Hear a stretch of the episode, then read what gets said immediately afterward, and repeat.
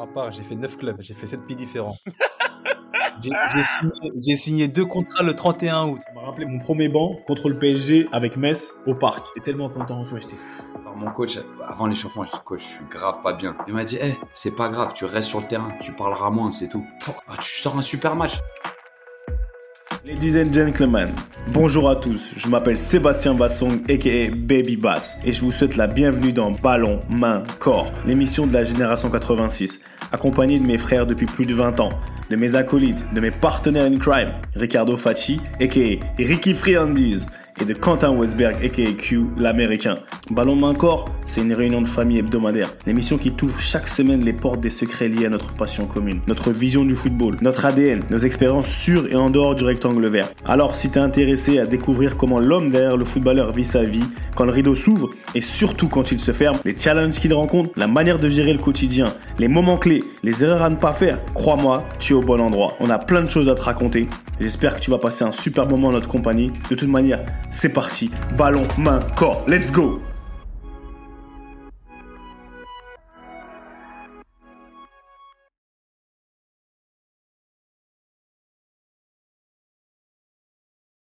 Salut à tous et bienvenue dans un nouvel épisode de Ballon Main Corps BMC, la réunion de famille hebdomadaire. Comme d'habitude, ça bouge pas. Très bien accompagné. On va vous raconter pourquoi, comment ça s'est passé, parce que là, on n'est pas notre premier coup d'essai, donc on, on dit la vérité ici, parce qu'ici, on ment pas. Friandise dans le vestiaire avec tes. Parle-nous, parle-nous, parle-nous. C'est comment, Ricky? Ça va ou quoi? Là, je suis puni dans ma chambre, tranquille, vu que la maison est occupée là par, euh, par la famille. Donc là, je suis tranquille dans la chambre. J'ai fait genre, j'ai mis un peu de maillot derrière pour égayer un peu, euh, égayer un peu la pièce. Mais c'est que du bluff, hein. c'est que du bluff. Mais sinon, là, ça va, tranquille. euh, Tout va bien. Comme d'hab, la routine, quotidien. Vite fait. Calme. C'est qui les maillots? Tu veux vraiment voir? Ah, Lourd, hein. Tu vois, j'ai pris quelques-uns au hasard, mais c'est du lourd, hein. C'est, il y a toujours du lourd dans la collection de friandises. Il y en a, Adriano, et à nous, ouais, on l'a, on l'a, c'est son meilleur. Celui-là, on, on a, on l'a quand même beaucoup vu. Ouais, c'est clair. Après, c'est les mêmes. Après, je sors sur les mêmes, hein. non, mais tranquille. Ah, pas, ouais, ouais, pas tout. C'est un classique. Le, le maillot de l'Inter, il a fait rêver. hein. Mais déjà, on, et by the way, on t'a vu en train de parler avec Patou sur, euh, tu vois, ce week-end. On t'a vu faire l'interview, tu vois, ça m'a, ça m'a, ça m'a, tu vois, je me suis dit, Ricky, Patrick Vieira, t'es là, tu l'interviews. C'était, c'était spécial. Je te cache pas qu'il y avait un peu, il y avait un peu d'émotion. Après, on est, on est parti pour faire le boulot, mais il y avait quand même un, un peu d'émotion, c'est vrai. Je te la, je te, je te l'avoue. Il y a rien de mal à ça. hein. Il nous a fait rêver. Eh, mais attendez, eh, juste pour ceux qui nous écoutent, avant d'introduire l'un- notre invité du jour, qui est un mec super relou, euh, Quentin, il se la raconte, là, il est bien, là, il parle beaucoup. On n'a même pas donné la parole encore, il parle. Q, c'est comment? Parce que j'aurais t'as internet. Ah, j'ai fait, j'ai fait repousser les choses. J'ai été un, été un boulet comme rarement. C'est vrai qu'on on est deux jours après la date d'enregistrement, mais effectivement, I delivered. I delivered et maintenant je suis tellement bien connecté que je sais exactement ce que notre invité va dire avant même qu'il l'ait dit, tu vois. Et ça, il faut savoir anticiper avec cette personne, il faut savoir s'organiser. Mes petits, euh, petit update du côté d'Atlanta, j'ai I put pen to paper, ça veut dire que j'ai, j'ai officiellement signé mon contrat, mon contrat hier. Donc euh, on reste à Atlanta une, une, une année de plus. Il y a euh, Ouais, il y a les thunes qui vont rentrer. Mais la, la symbolique, eh, vraiment, c'est un truc de ouf. Je l'ai signé sur un DocuSign, en train de regarder ma fille s'entraîner. En MLS, c'est pas, tu viens, tu signes le contrat devant. En fait, ici, tu signes tout en remote, tu vois. Et quand, quand même, quand on est tombé d'accord, j'ai demandé au directeur, tu préfères que je le signe en, en live, vu que je suis à Atlanta, ou, euh, ou, numériquement? Il a dit non, moi, je suis fan du numérique. Donc, euh, faut même pas, euh, là, tu sais, la, la traditionnelle signature, machin. Non, non, c'était DocuSign, tranquille. Donc, euh, voilà, pour placer encore un peu plus dans le contexte des MLS, mais ce n'est pas à propos Il de n'y moi. avait pas le, il y avait pas le maillot en mode, euh, en mode comme ça, là? Bah, attends, attends. Ah ouais, exact. Maillot, on le voit comme ça, euh, Ouais, 2024. 2024. Ouais, ouais, non, rien de tout ça. C'est maillot, mais, euh, Je t'ai dit, c'était signature numérique, mais c'est c'est pareil, c'est pareil. Le plaisir est là, on, on, on- pousse encore un peu plus loin. J'ai appris de mes anciens. Je suis, il y a un ancien coéquipier avec- et ami qui est là. Mais bon, dis-nous Seb ce qui se passe à London avant que tu nous introduises euh, ton grand du centre de formation. Enfin bref, voilà, il y a des il y a de la synergie dans cet invité. Alors, il y a beaucoup, il y a beaucoup de synergie dans cet invité et en passant vite fait. Là, London, ça va. Il y a pas, il y a pas grand chose à, à signaler. Euh, On vit, on travaille et c'est bien, on bouge. Mais franchement, si j'avais un truc vraiment important à raconter par rapport à London, je l'aurais fait. On est en plein projet, tu vois. C'est pour ça que je parle pas trop parce que j'ai plein de projets en tête et il faut les délivrer. Mais là, on est en, mode, tu vois, en conception. Tu, con, tu vois, faut concevoir. Ah, alors, ah mesdames et mesdames, pour ceux qui nous écoutent, notre invité du jour, je sais même pas comment le décrire. Le L, le L, ce qui a écrit L, nous on écrit nos noms, lui, il a mis L.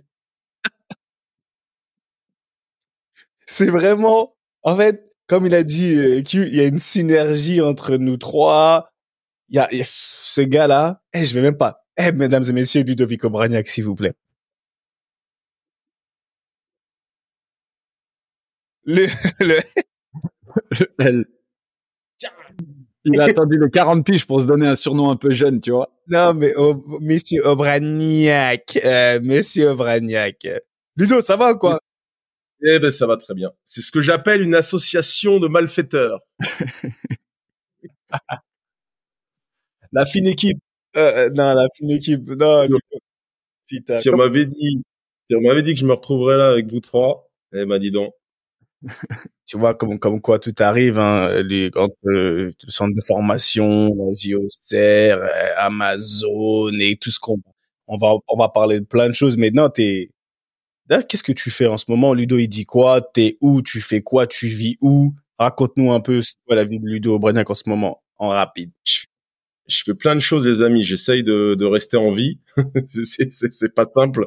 Quand on arrête ce métier, c'est pas à vous que, que je vais l'apprendre. Quentin, toi, t'es encore dedans. Mais bon, les deux autres zouaves, là, ils, ils savent que pour, euh, pour émerger après ça, c'est pas si simple que ça. Donc, j'ai eu de la chance, moi, d'avoir le, le rebond tout de suite des médias et de la radio et de la télé. Ce qui m'a beaucoup plu parce que ça me permettait de, de, de rester visible et vous connaissez mon ego surdimensionné.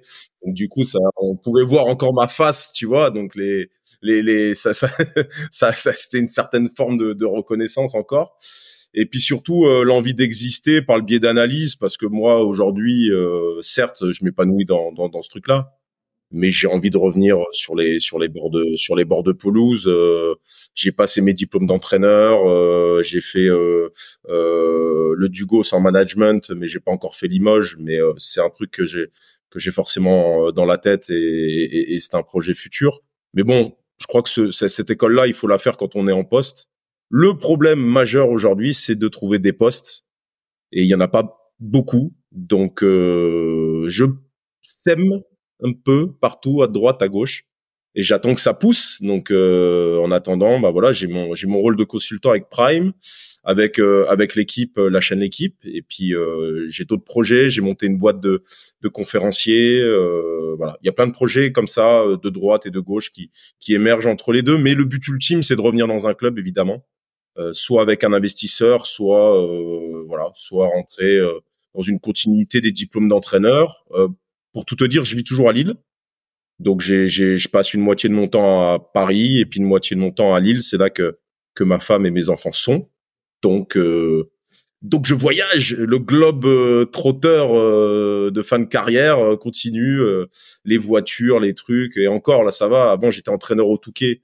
Donc plus les diplômes à Clairefontaine. Donc donc Ah ouais. c'était c'était compliqué. Je crois que Ricardo il est en plein dedans, il me semble. Ouais, je commence tranquillement, ouais. Voilà, donc euh, donc beaucoup d'activités, mais euh, on n'est pas encore arrivé au but euh, au but ultime. Et il est encore à Lille, le mec. Hein. Il a pas coupé le cordon avec l'année l'année 2011. Hein. C'est un délire.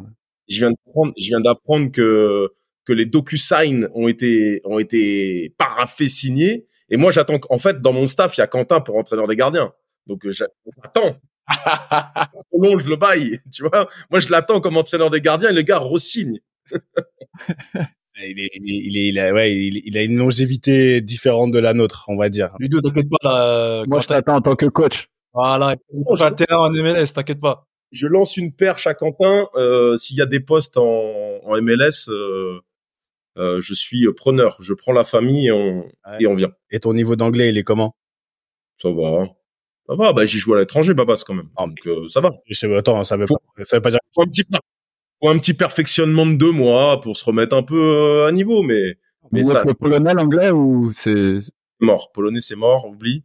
Euh, Ah ouais? J'ai essayé, j'ai essayé, mais euh, euh, vous regarderez, c'est la quatrième langue quand même la plus dure à apprendre au monde. Euh, et quand t'as 25 ans et que t'es plus une éponge et que tu joues tous les trois jours la Coupe d'Europe et tout, c'est pas simple. J'ai essayé de m'y mettre, honnêtement. J'ai fait du mieux que j'ai pu, mais mais euh, euh, mais Kurwa mać. Kurwa mać. A ta, ta. E, to jest e, dobry mecz. E, jesteśmy bardzo zmęczeni. mamy, mamy dużo okazji i Bieżan jest lepiej. E, dużo motywacja, dużo koncentracja. Jestem zadowolony. I teraz e, e, ja ja na Właśnie. Cieszę się, że możemy po polsku porozmawiać. Starałem się troszeczkę wolniej. Chciałeś pewnie sz- strzelić e, gola, żeby uczcić e, nowonarodzone dziecko. Okej, okej. E, English? Okej. You said you want to score for your... You, you want to score for... You said you want to score for your Stop, newborn child. stop. Oh, stop. stop. Mais, tu te moques, mais au moins, elle a essayé, hein. Mais- Ah, attends. Respect. Non, mais, non, on rigole parce que c'est le client, mais respect. Parce que c'est Là, j'étais en parker, les gars. Là, c'était du, là, c'était en, j'avais fait un texte, j'avais fait un texte, j'étais en parker. non, mais Le gars, il t'a répondu en polonais, il a dit English? Lui-même, il a dit English. Il a dû voir le désarroi. Ah non, mais c'est pour ça qu'en fait, tu m'as tendu une perche. Je l'avais prévu, mais pour plus tard dans le, tu vois, dans l'épisode. Mais là, Oh, les stars. Oh, les stars. non, c'est parce que, Il est fort, notre producteur. Non, c'est parce que, c'est parce que c'est, pourquoi, euh, toujours, euh, toujours de bonne volonté, quoi, tu vois. euh, on réussit pas toujours, mais on essaye. On essaye. Voilà, c'est le mindset. Ça, c'est le bon mindset, ça. non, mais c'est le bon mindset et j'ai envie d'un peu, allez, parce que t'es là et Ludo, aujourd'hui, quand je te vois, en fait, quand je te vois, quand je pense à toi, quand je te vois à la télé, moi, j'ai, à travers Ricky, Q et moi, je vois trois périodes, je- je- j'arrive à déceler trois périodes de ta carrière, de ta, de ta vie, pardon, de ta vie, tu vois. Moi, aujourd'hui, je t'ai connu, t'étais grave jeune. Je suis arrivé, quand je suis arrivé au centre, et t'étais déjà là. Je me rappelle quand tu gagnes la Cambardella. Et je me rappelle de plein de choses, tu vois, quand, voilà, quand j'arrive au centre de formation et après on a joué ensemble en pro, etc. Mais je t'ai connu très, très jeune, assez jeune, tu vois, en développement. Q, il t'a connu à une certaine période de ta carrière, t'arrivais vers la fin, je pense, vers la fin, tu vois. Hein? On a- on- J'ai joué à Auxerre, moi, je me souviens plus. Je me souviens plus. Le... bon, clairement, on n'a pas retenu cette période de l'histoire. Ça pourra pas raconter que moi, je pense. Ok, qui pourra raconter cette période de ta carrière Et qui dit Ricky dit Prime Amazon et dit au jour- aujourd'hui, tu vois, qui dit vraiment aujourd'hui. Moi, je veux comment? Bon, je l'ai affronté aussi euh, en pro aussi. Non, tu l'as affronté. Je veux dire. Je l'ai affronté. tu l'as affronté. Maintenant, moi, je veux savoir vraiment parce que dans ces trois périodes de vie, de, de vie aujourd'hui, je veux que tu y attaches maintenant ton analyse du football. Parce que nous ici, on est un podcast QI football. Le, le thème Ouais. principal, c'est le QI football. Aujourd'hui, comment tu vois le QI football de Ludo Obraniak quand il était à Metz? Et après de Metz, il est passé, tu vois, dans cette jeunesse, dans cette jeunesse, et ça va, ça va être le fil rouge parce que je t'écoute parler et je, je kiffe tes interventions aujourd'hui. Je regarde l'équipe 21 beaucoup parce que quand t'es avec toi et Johan Mikou, c'est les deux seuls euh, joueurs avec Bernard Mendy de temps en temps. Mais voilà, c'est un autre niveau. Mais aujourd'hui, comment tu, avec le recul, comment tu vois Ludo quand il était à Metz? Tu vois, c'est quoi Qui est Ludo quand il est à Metz comparé à Ludo d'après?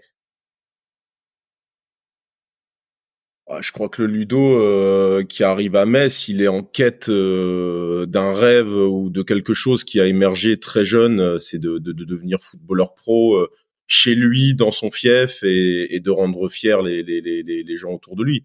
C'était c'était l'idée de base et euh, et je sais pas pourquoi j'ai toujours eu euh, j'ai- j'ai- je crois pas avoir été euh, celui qu'on tirait tout de suite euh, que ça soit en 15 ans 17 ans même ceux de la Gambardella même en CFA après, je crois pas qu'au centre de formation, je crois pas qu'on mon nom était cité comme celui qui allait réussir, comme celui.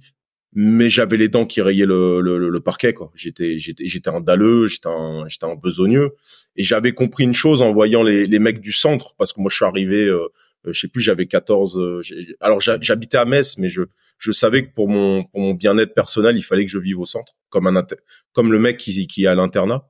Et en fait, il y avait déjà des mecs qui étaient plus vieux que nous qui vivaient là et qui étaient là donc euh, en fait, j'ai vu que ces mecs-là euh, sortaient, euh, euh, fumaient.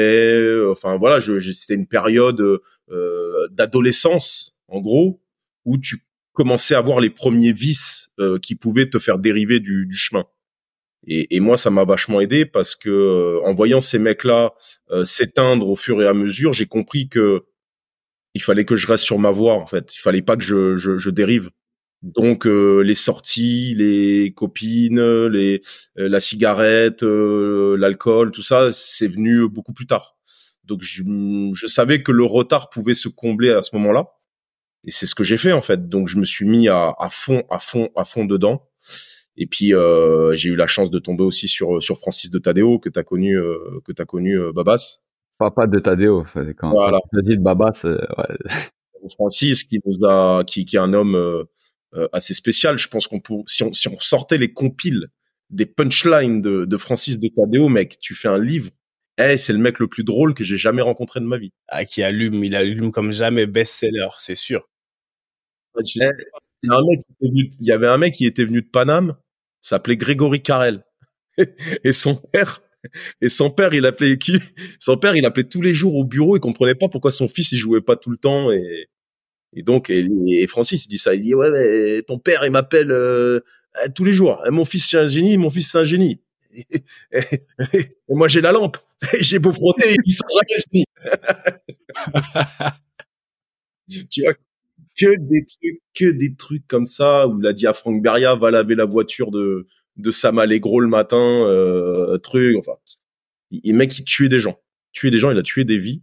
Mais en même temps, il nous a, euh, il nous a élevés à la dure et, et je crois que ça a été euh, le meilleur cadeau que l'on pouvait avoir, c'était de euh, à Metz, on, on faisait des, des joueurs, mais des hommes surtout. Euh, j'ai appris à devenir un homme euh, auprès des Denis Schaeffer, des des Francis de Tadeo, et puis après le, le déclic, le vrai déclic, c'est Jean Fernandez. No. Ah ouais, Jean Fernandez. Oh Lui, c'était euh, euh, mais t'avais pas le droit à un millimètre d'écart. C'est élevé à la dure, euh, mais aujourd'hui, euh, quand je le croise, je l'embrasse comme du bon pain parce que parce que tout mon bagage et le respect, mon professionnalisme et, et tout ce que j'ai fait pour essayer d'y arriver, ça vient de là. Ça vient de de, la culture messine, euh, de jamais lâcher, d'être bon aussi à l'école, c'est-à-dire euh, les cours de communication. Aujourd'hui, je fais le lien avec la la communication, mais on avait reçu des cours de communication à l'époque au centre de formation euh, qui m'ont bien aidé, qui m'ont bien aidé pour, pour ma vie d'aujourd'hui. Donc après en termes de QI foot, moi j'étais, j'a- j'avais déjà une base technique, on va dire. Euh, ces gens-là m'ont permis d'avoir une base plus physique. Euh, Francis, On a Francis, les déblais, euh, on a les déblais synthés de, avec la neige, euh, ah, les- déblais avec des la- comme ça. l'île aux oiseaux, l'île aux oiseaux là, l'île aux oiseaux, t'arrivais, test du 10 km, machin et tout, putain. C'était pas l'époque où t'avais le, le, le truc intégré euh, euh, à la portugaise, quoi. Tu vois, c'était pas, euh, Mm. c'était plutôt euh, euh, à l'ancienne, euh, chronomètre et, vas-y. Mais je a crois pas de méthodologie, quoi. non, C'était non, non. pas la périodisation tactique. Non, c'était pas ça du tout. Mais c'était euh, moi ça m'a permis de- d'en- d'engranger du coffre parce que j'avais j'avais pas de grosse qualité euh, j'allais pas vite ou pas très vite j'allais vite sur les premiers mètres j'allais pas très vite sur euh, sur 30 40 mètres euh, j'avais pas un coffre euh, j'étais pas un marathonien non plus j'avais un bon pied j'avais un bon œil alors après il, il- à tomber, par contre, hein. j'avais mon pied, mais il a fallu perfectionner le reste. Mais on était encore à une époque où le physique n'était pas si important que maintenant. Euh, maintenant, euh, honnêtement, quand je vois les matchs, je me dis que je pourrais plus jouer dans le poste où j'ai joué. Je pourrais peut-être jouer encore, euh, plutôt dans un rôle de 6-8 et encore. Nous avons Mais- reculer. Mais aujourd'hui, ailier dans ce football-là, euh, très compliqué. Très compliqué par euh, ce que ça demande en termes de En termes de, de, de vitesse, euh, les entraîneurs réclament beaucoup du jeu délié. Quoique, tu me diras, avec euh, Francaise dans un système 3-4-3, avec Exactement. Ça dépend des systèmes, tu vois. Ça- des ça-. Mais, mais, mais moi, j'étais quelqu'un qui avait du mal dos au jeu. J'avais besoin de me prendre l'espace nécessaire pour gagner les quelques mètres et arriver face au jeu. Euh, dès que j'étais pris et que j'étais de dos, j'avais plus de, j'avais plus de difficultés. Donc voilà, le QI foot, euh, il a été, euh, il a été développé euh, parce qu'on, je trouve qu'on a à Metz, on avait encore cette cette vision de finir les joueurs techniquement et ce travail de gamme qui existait encore. En one-to-one, euh, contrôle passe, contrôle passe, euh, pied gauche, pied droit. Enfin, il y avait encore ce, ce travail comme le pianiste qui qui fait ses gammes avant de de, de, de- jouer sa partition. Quoi. On ça existait encore. Aujourd'hui, je le vois de moins en moins. Puis il y avait surtout l'esprit de réussite. C'est-à-dire que nous, euh, moi, quand j'arrive avec Jean Fernandez, je crois que je joue quasiment euh, la première année où je suis avec lui, je dois jouer euh, 22 matchs. J'ai pas mon casier dans le vestiaire des pros. Je me change dans le je me je me change dans le vestiaire visiteur et, et j'ai pas mon nom sur le maillot. J'ai attendu huit mois, je crois, pour avoir mon nom sur le maillot. Avec euh, j'avais le 33 euh, sans numéro derrière. Donc il y avait un côté je vais chercher quelque chose parce que tout ne nous était pas donné. On n'était pas les, les principales ressources et les principales actifs des clubs. Euh, ce qui est le cas maintenant, c'est-à-dire euh, euh, tu vois le Q, toi, enfin on était déjà au, dé- au- on était déjà dedans, mais un mec comme Evan Ndinka qui, qui, est devenu un très bon joueur, mais à l'époque, rappelle-toi, il avait pas fait un match avec nous, il valait déjà 10 millions d'euros. Et Monaco, qui voulait acheter 10 millions d'euros, il prenait déjà euh, euh, quasiment 10 000 de salaire pour pas qu'il parte ou pas, pas qu'il aille ailleurs. Mais il avait pas fait ne serait-ce qu'un match avec nous. Donc c'est un monde qui a changé. Avant, fallait aller chercher les choses. Aujourd'hui, elles, elles te sont plus ou moins données. Donc ce qui fait que bah tu vois moins de jeunes qui ont qui ont les crocs quoi. Mais attends, avant de, de rebondir sur ouais, la modernité du foot et voilà, on en a passé des moments ensemble, les anecdotes et tout. Euh, là, comme tu l'expliques, sans faire offense à Metz, hein, on, on, peut pas dire que, que Metz ait développé autant de joueurs techniques que physiques. Il y a eu un petit peu partout, tu vois. C'est vraiment pas mal étalé sur sur le spectre. Toi, comme tu le racontes, est-ce que ton QI football, il était pas déjà un peu développé avant quand tu arrives et que tu dis, voilà, j'ai tout de suite, est-ce que ça fait partie du QI football de réaliser ce qu'il faut pas faire pour réussir? C'est-à-dire que très vite, tu as su comment tu allais pouvoir sortir du lot en utilisant tes armes à toi, à, s- à- à savoir ton œil et ton pied gauche. Comme disait Seb, il, il a fait les premières, euh, les premières années avec toi, moi j'ai fait les dernières. Ton œil et ton pied, c'était ta- c'est-à-dire que tu sanctionnais, tu voyais un petit truc, c'était, t'avais un œil de très très haut niveau et des trucs que tu faisais toi à l'entraînement, à savoir, moi quand j'étais trop avancé ou n'importe qui ou un défenseur qui était pas exactement à sa place, tu savais déclencher pied gauche, boum, euh, tu vois, tu voyais un angle pas possible, mais tu le tentais. Est-ce que toi, d'avoir vu que tous ces mecs qui, dérivaient avant l'heure, c'est-à-dire qui fumaient, comme tu disais, qui sortaient, qui n'étaient pas impliqués, est-ce que ça, ça fait pas partie un petit peu de ta, de ta génétique à toi et qu'au final, à Metz, tu bossé des aspects, comme tu l'as dit, finalement, qui t'étaient nécessaires pour atteindre le haut niveau? Mais est-ce que, toi, la compréhension du foot, je te dis pas qu'elle était en toi déjà, mais est-ce que c'était pas une de tes armes dès le début? J'avais ce, j'avais, j'ai toujours eu cette musculature euh, déjà très jeune. Euh, j'avais euh, grosse cuisse, grosse fesse déjà, euh, déjà, déjà très jeune. Donc j'avais euh, compris que euh, finalement ma force de frappe et la qualité de passe, parce que j'avais une force de frappe, de, de passe et de frappe qui était, euh, qui était déjà tout de suite, qui arrivait très vite. D'ailleurs, je, j'a- j'avais tout le temps des, des- on avait souvent des tournois en salle avec Metz, et, et, et c'était un, un, un des aspects où j'étais redoutable, c'est-à-dire mon exter, exter pied gauche, bim, exter pied gauche, bim. Tu vois, j'avais toujours ce, ce côté exter pied gauche. Donc j'ai travaillé ce geste technique-là en priorité, c'est-à-dire euh, la fixation exter pied gauche, le coup de rein et derrière euh, euh, ce qui allait. Après, tu parles du développement QI foot. Il est arrivé au centre de préformation pour moi. Euh, comme comme à mon avis pour vous à Clairefontaine. Euh, moi, il est arrivé avec avec euh, Yannick Stopira lorsque j'étais au, au centre de préformation de la Madine. Ah, t'étais à la Euh, et, et Yannick Stopira avait décelé que j'avais euh, j'avais déjà une perception euh, globale du jeu et que je savais euh, je savais ce que ce que j'allais faire avant de recevoir le ballon. J'étais jamais en difficulté quand je recevais le ballon parce que j'avais déjà toujours une ou deux solutions de de une, une une directe et une de et une de secours. Et en fait, ce qu'il a fait avec moi, c'est que pendant quasiment deux ans, il m'a interdit de porter la balle.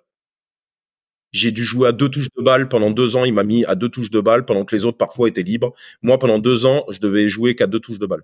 Il avait compris que par rapport à mon physique petit, euh, euh, même si j'étais, mais avant j'étais, j'étais, j'étais beaucoup plus que Je suis, je suis retrouvé des, des, des photos, j'étais, j'étais épais comme une arbalète quoi. Donc il a, il avait compris qu'il fallait que je, que j'allais devoir fuir les duels et donc que j'allais être dans le une touche deux touches, je bouge derrière. Et ce qui est venu après, euh, finalement compléter le contrôle pass moving euh, et Seb, il va rigoler avec ça parce que Jean Fernandez, il parlait pas un mot d'anglais, mais il était avec son son quickly euh, control pass moving et, et, et, le control pass moving. C'était euh, terrible. C'était quelque chose. Et donc moi, j'avais ce truc de je donne, je me déplace, je me donne, je me déplace, je me donne, je me déplace. Donc j'étais souvent un courant d'air, quoi. Je fuyais le duel. Bah justement, pour corroborer tout ça, moi j'ai des souvenirs, hein, parce que euh, toi t'es la génération juste au-dessus de nous. Mm. Et euh, moi, plus moi j'étais à Strasbourg, donc forcément on regardait Metz avec attention. Je regardais Metz avec attention. Et c'est vrai que quand tu as commencé en pro, dis-moi si je me trompe, tu dénotais un peu parce que euh, on connaît, comme tu disais, euh, Q, Metz c'était vraiment la fabrique des, des mecs costauds, les premiers mecs du Sénégal qui arrivaient. T'es sorti aussi, euh, t'as joué aussi avec un certain bailleurs aussi devant.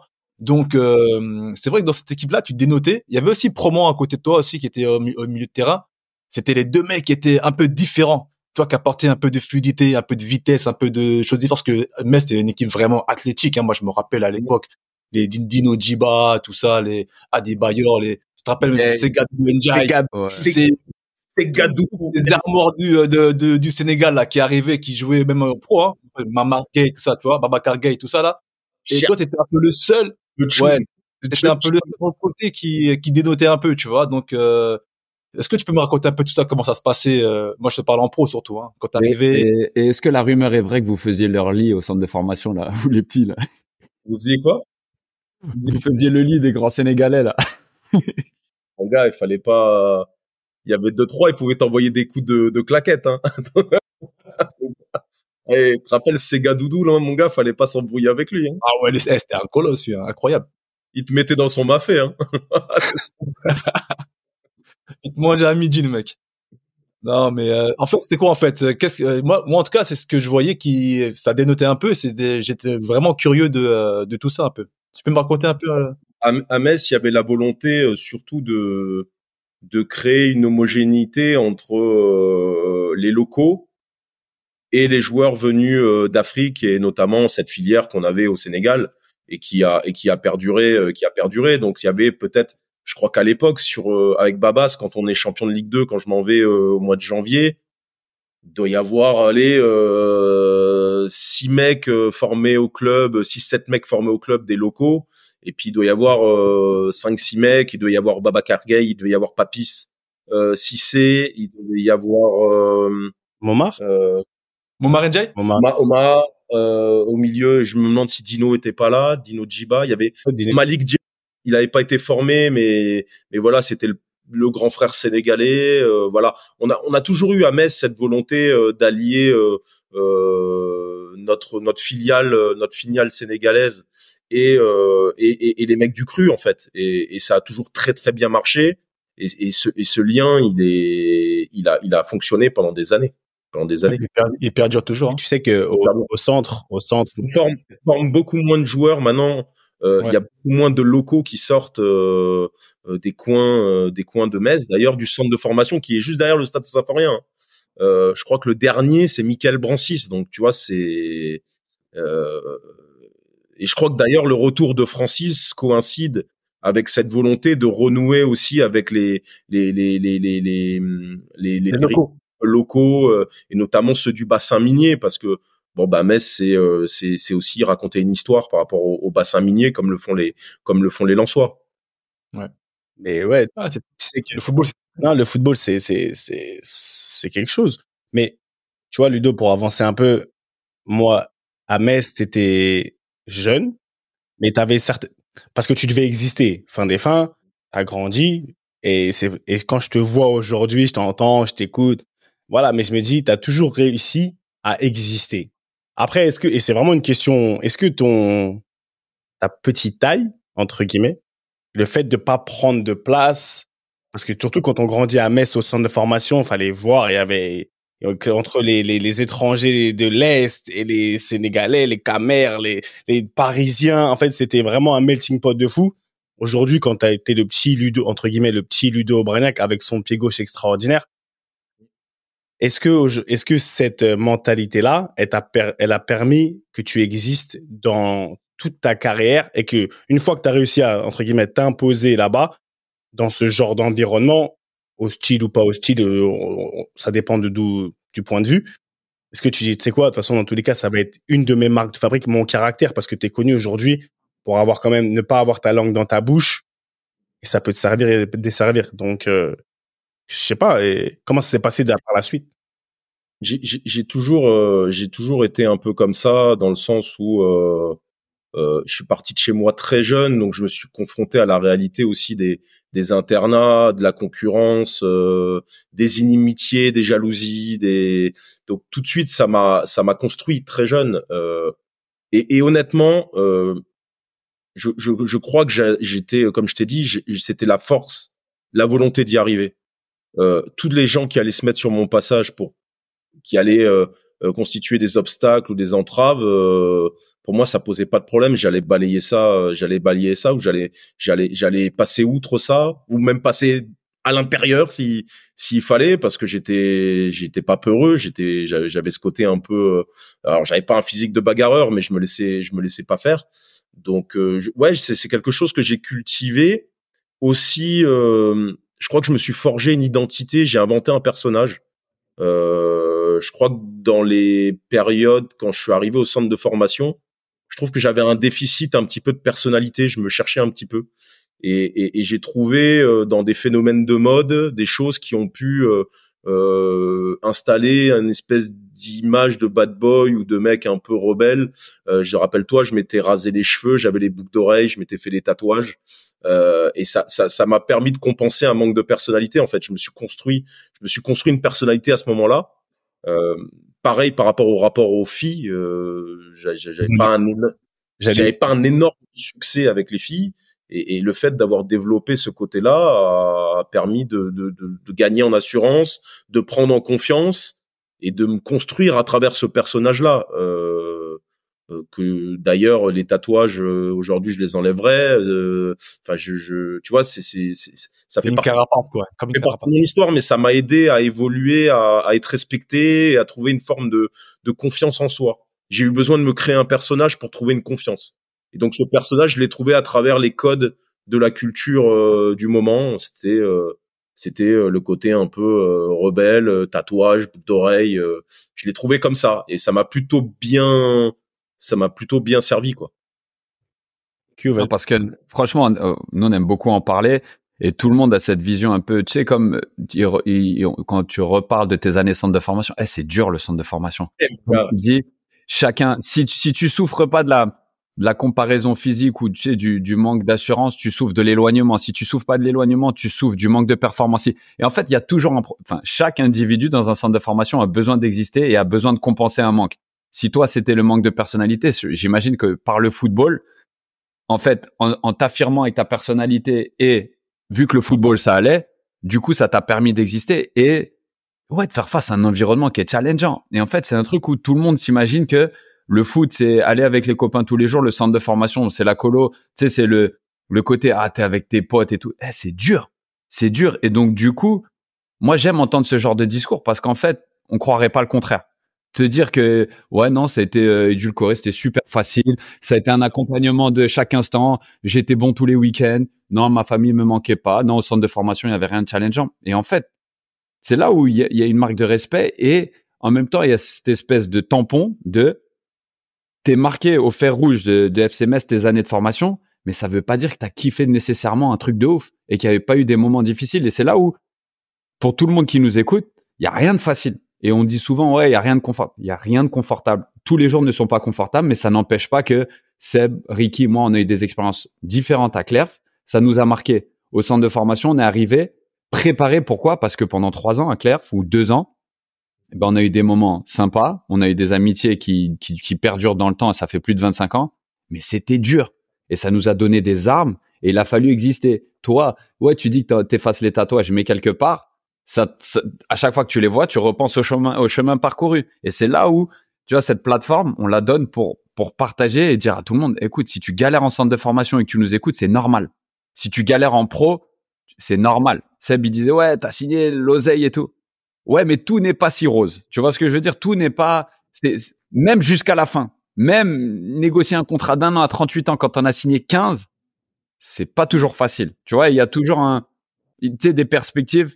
Et merci de le partager avec nous parce que, voilà, tu vois, tu pourrais très bien dire, ouais, ma belle carrière, X matchs de Ligue 1, 200, 300, 400. Je veux dire, t'es un joueur chevronné. Mais c'est passé par la galère. Sors-nous le gimmick, quel professeur, s'il te plaît. Moi, je crois que j'ai euh, 290 matchs de Ligue 1, il me semble, quelque chose comme ça. En championnat de France ou en Ligue 1, je dois avoir, je dois être pas loin des 300. Et en total, je dois être à 560 ou quelque chose comme ça, je crois.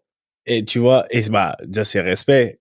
Tu vois, cette, euh, moi, ce qui m'intéresse, c'est que hum, cette, cette carapace que tu t'es créée, c'est ce personnage, parce qu'au final, euh, on a tous à un moment donné un personnage. Est-ce que tu penses, honnêtement, avec toute la, la franchise que tu as, c'est le cas de beaucoup de joueurs aujourd'hui qui, au final, se créent un personnage ou s'adaptent à, ce que le football veut pour eux et s'éloignent de qui ils sont réellement, mais qu'ils n'arrivent pas à se retrouver. Parce que tu peux te créer un personnage aujourd'hui pour, travailler pour traverser une certaine période, mais au final, tu perds tellement dans ce personnage que ça devient ta seconde nature et tu es toujours en décalage. Parce que toi, tu as dû créer ce personnage et je me rappelle très très bien, j'ai des images qui me reviennent, comment t'étais, le changement. Mais ça, pour moi, ça t'a réussi. Ça t'a réussi parce que, voilà, au bout d'un moment, t'as commencé à prendre la parole, sérieusement, les gens t'étaient respectés et même les meufs et tout, je me rappelle très bien. Après, quand t'es parti, c'est ça que moi je veux savoir. Ce personnage, est-ce qu'il a perduré? Est-ce que c'est devenu le nouveau Ludo? Et est-ce qu'il t'a joué des tours à un moment donné? Parce que voilà, on, se connaît entre nous, tu vois. On, là, en chambre, on sait très bien que t'as ta langue proche et tout, tu vois. C'est c'est ça moi qui m'intéresse parce qu'il y a beaucoup de gens aujourd'hui. Ils sont, on est, moi je, dis, je le dis toujours, on est formé par le football. Le football nous a formés. On a, tu vois, c'est comme quand certains disent la rue m'a formé le football, c'est un écosystème tellement fort que pour moi, ça crée un certain type de personnage. Et il y a certains, et je me demande si ton, le personnage que toi, tu t'es créé aujourd'hui, est-ce qu'il existe toujours? Et comment il a évolué dans ta carrière, dans ta vie même d'homme? Il y a toujours une part de, de, de, de, ce personnage qui, qui, qui perdure, oui. Il a, il a, il m'a servi et il me sert encore euh, par moment. C'est-à-dire que euh, aujourd'hui, quand tu veux, quand tu veux exister euh, dans un monde, euh, dans le monde du football et encore plus maintenant dans le monde des médias, euh, je crois qu'il faut pas être euh, tiraillé parce qu'à partir du moment où tu commences à transiger euh, avec un tel ou un tel, et peu importe la relation que tu peux avoir avec les gens, quand tu commences à, à, à, à ménager un mec que t'aimes, bah tu t'es déjà, tu t'es déjà perdu euh, parce que tu deviens plus objectif. Donc euh, j'ai eu un peu de mal, j'ai eu un peu de mal au début quand j'ai commencé ma carrière de, de, commentateur et de et de et de et de consultant télé parce que j'avais un peu peur de dire du mal des gens avec qui j'avais été ou des coachs que j'avais côtoyés et puis, euh, je me suis dit, le meilleur moyen d'être bon, c'est de rester moi-même et de dire ce que je pense. Donc, j'ai continué à faire comme ça, quitte parfois à froisser des gens. Oui, ça m'a, ce personnage m'a desservi euh, beaucoup, euh, notamment à Auxerre, je pense, où Quentin euh, euh, a pu le, le, le, vivre aussi, où j'ai ce côté euh, je sais pas, moi je suis quelqu'un d'assez euh, loyal et respectueux des codes et, et, et, je mettrais un astérix juste pour revenir au sujet d'avant. Euh, si on devait donner un conseil à, à, à certains jeunes, une des clés c'est se mettre sous la coupe des anciens. Toujours aller euh, trouver le, le, le, lien avec l'ancien, avec celui qui a déjà vécu, qui a l'expérience. Et, et, ce lien, j'ai eu du mal à le retrouver sur, sur ma fin de carrière, où euh, je trouve que le, le, une partie du respect et de celui qui a pas fait, de celui qui a fait. En fait, tout le monde était sur la sur la sur la même base et sur le même niveau et moi ça me gênait, ça me gênait beaucoup. Donc euh, j'ai eu des états d'âme et je l'ai fait comprendre et c'est vrai que dans un vestiaire qui était très jeune à l'époque, euh, c'était difficile de faire passer ce, ce, ce message-là. Mais c'est vrai que oui, j'ai toujours eu ce côté euh, euh, tu sais un peu comme Jordan l'explique dans dans dans The Last Dance de se créer des rivalités, de se créer des trucs pour aller chercher une pour aller chercher une motivation, une parce que c'est long, hein, de, les carrières, c'est long et des fois il y a des moments où t'as plus envie, quoi. T'as plus envie ou t'as plus la, t'as plus la, t'as plus la harne que t'avais. Moi, je me rappelle quand j'ai commencé, mais j'étais, je voulais, je voulais monter en l'air tout le monde quand il y avait les taureaux et les tout, proment, pas proment, machin. Si je faisais faute, je m'excusais, mais mais je, je, croquais dedans, je croquais dedans à plein dedans et je, je laissais rien, je laissais rien. Je, je confirme, j'ai voulu te marbrer plus d'une fois. Voilà, non mais je laissais rien. Mais mais mais au final, quand tu m'avais dans ton équipe, tu savais que, que j'allais faire le boulot. On allait faire le, j'allais faire le job. Donc euh, voilà, j'ai j'ai eu du mal à me positionner parfois et notamment sur la sur la fin. J'ai beaucoup aimé l'étranger. J'ai eu de très belles aventures à l'étranger parce que j'ai découvert d'autres choses. Donc je me suis, j'étais vraiment dans l'esprit découverte, ouverture. Et là, j'ai créé des amitiés, j'ai créé euh, un amour euh, assez euh, assez fort pour le football turc, pour le football israélien, un peu moins pour le football allemand parce que ça s'est ça s'est mal passé très vite. Pourtant, c'est c'est un football qui avait l'air de te correspondre. Hein c'est ça. Ouais, mais c'est c'est en fait bizarre. Compris, j'ai compris trop tard, Ricky. le problème quand je suis arrivé à, à Brême, eux, ils étaient déjà dans la métamorphose, dans la révolution du football total. Et je suis arrivé dans une équipe qui était déjà, euh, qui avait déjà deux trois ans d'expérience et de continuité. Donc si tu veux, l'arrière gauche, euh, bah alors déjà le transfert en lui-même, il était assez bizarre parce que les mecs, s'ils m'avaient scouté, ils savaient bien que je jouais pas à gauche, que que je préférais être à droite, rentrer sur mon pied gauche. Enfin, ça c'est une autre histoire. Je pense que le, le deal qui a été fait à Brême, c'est un arrangement entre le directeur sportif et l'agent qui m'a fait faire, qui m'a qui m'a amené là-bas. Je pense que le coach me voulait pas. Je l'ai vu dans son œil tout de suite. Si j'étais pas un choix du coach, je l'ai vu tout de suite dans son œil quand on s'est rencontré la première fois. Et donc, il m'a fait jouer à un poste qui était pas forcément le mien, mais si tu veux, l'arrière gauche, qui était un Argentin, il passait son temps à lier gauche. Et moi, de par ma culture française du euh, le respect tactique, défensif, les compensations, les trucs carrés, machin. En fait, moi, je prenais tout le temps sa place. Donc, lui se transformait lié gauche et moi, j'étais arrière gauche. Sauf que lui revenait jamais. Je prenais des bouillons à deux contre un et trucs machin.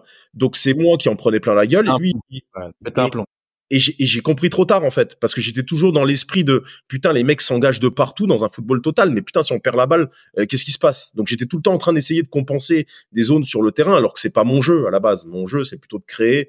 Donc j'ai fait j'ai passé mon temps à cavaler à, à, tacler à machin et j'étais pas dans mes forces. Donc euh, donc au bout de trois mois euh, et pourtant j'ai réussi à exister pendant un mois et demi deux mois et dès que ça a tourné un peu en ma défaveur, c'est-à-dire qu'on a eu des résultats un peu un peu mitigés, euh, ils m'ont ils m'ont mis de côté. Alors après, est-ce que c'était ça aussi? Est-ce que mon contrat qui était lié beaucoup aux primes de match et aux et aux primes au point, aux primes au point aussi, Je j'aurais pas la, la, finalité de ce qui s'est passé là-bas, mais j'ai compris trop tard le, le football allemand. J'ai pas eu le temps de m'acclimater assez vite au football allemand, mais oui, c'est un football que j'aurais adoré, mais mais les premiers mois, en fait, j'étais toujours dans ma culture française de, euh, de, ben, on va le dire, hein, de, de plutôt euh, protéger plutôt que attaquer, quoi, de, d'avoir un, un équilibre plutôt que du déséquilibre. Donc une euh, conscience collective aussi, parce que je me rappelle cette histoire. Je me rappelle qu'on en ait parlé il y a, il y a cinq, six ans de ça. C'était exactement la même histoire. Et c'est un peu, tu sais, profiter des histoires dont tu m'as parlé pour raconter aussi un petit peu ton expérience. C'est pas du tout sur les sommes et tout, mais financières, parce que je me rappelle qu'à l'époque tu disais, tu as gagné plus d'argent dans l'échec à l'étranger, quelque part, dans cet échec que avec les années de succès total en France. Je veux dire, tu as fait partie d'une des meilleures équipes françaises, le, Lille de 2011. C'était beaucoup chambré avec ça, mais c'est un truc que vous nous avez fait kiffer, tu vois. Est-ce que, avant de nous parler de cette période, est-ce que c'est un souvenir correct que j'ai de dire, ouais, t'as fait limite plus d'oseille avec des situations d'échec certaines à l'étranger que en pleine situation de succès en France. Je fais oui, mais euh, Quentin, tu sais toujours que personne n'est, enfin, t'es pas prophète dans ton pays. Quand t'es euh, un mec qui est super bon et que t'es issu de la formation du club, t'es toujours le moins bien payé que celui qui vient de l'extérieur. On est d'accord là-dessus. C'est souvent ça. C'est souvent ça. Donc, donc, donc en fait, ben en fait quand tu signes des contrats que ça se passe mal, les mecs ils veulent te dégager, euh, ils veulent te dégager euh, euh, rapidement. Donc quand ils veulent te dégager rapidement, il faut trouver des des, compromis. Et moi à Brême, ce qu'ils m'ont fait, je me je m'étais juré de leur faire payer. Donc, quand ils ont essayé de me trouver des portes de sortie et tout, j'ai été mais intransigeant. Par contre, j'étais d'un professionnalisme. Il y avait, j'ai jamais eu un retard, j'ai jamais refusé un entraînement, j'ai jamais, j'ai été mais d'un professionnalisme hors pair. Je suis arrivé deux heures avant, je repartais deux heures après. Les mecs, je les ai rendus fous. Et les mecs, j'ai été tellement pro qu'à un moment donné, ils ont été lâchés. Ils vous disent, ok, ok, vous m'avez fait venir, vous m'avez fait quitter euh, parce que j'avais à, ce moment-là, j'ai une prolongation de trois ans dans les mains de, des Girondins de Bordeaux.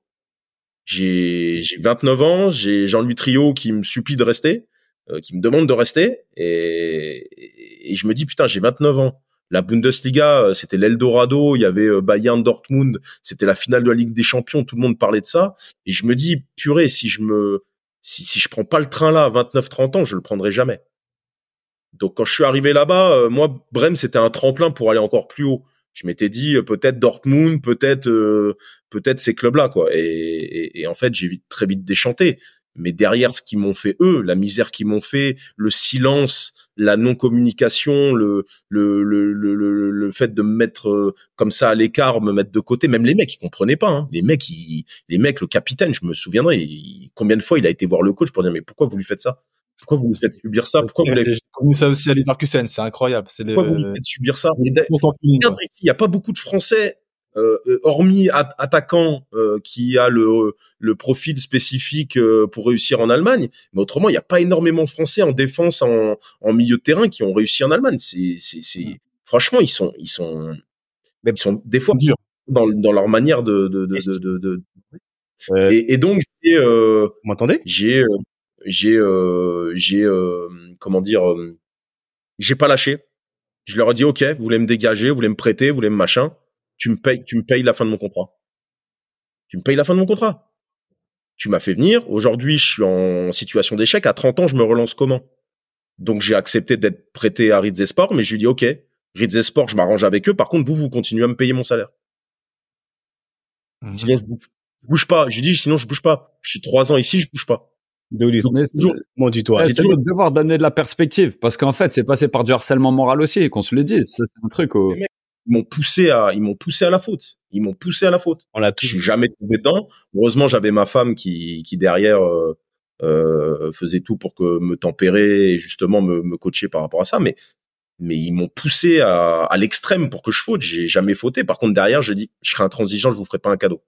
Je vous laisse pas, je vous laisse pas un centime. Je mais pas par euh, pas par euh, pas par le pas par le goût de l'argent ou un truc comme ça, mais juste pour le respect du contrat et pour un moment donné le préjudice le préjudice vécu.